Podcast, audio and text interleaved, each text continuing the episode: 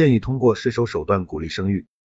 二零二二全国两会热议，全国两会即将召开，全国人大代表、奥克斯集团董事长郑坚江表示，要让更多家庭愿意生、敢于生，很重要的一条措施便是通过税收手段鼓励生育，切实减轻家庭经济压力。目前，依据国家个人所得税政策规定，家庭子女接受全日制学历教育的相关支出，按照每个子女每月一元的标准定额扣除。郑坚江认为，这项政策仅考虑的是家庭适龄子女的教育经费支出。并未考虑托儿、抚养等支出，且扣除标准较低，对鼓励生育二孩、三孩的税收支持力度不足，达不到鼓励生育的效果。建议提高家庭生育二孩、三孩的子女教育支出个人所得税专项附加扣除标准，即二孩按三千元每人月标准扣除，三孩按五千元每人月标准扣除。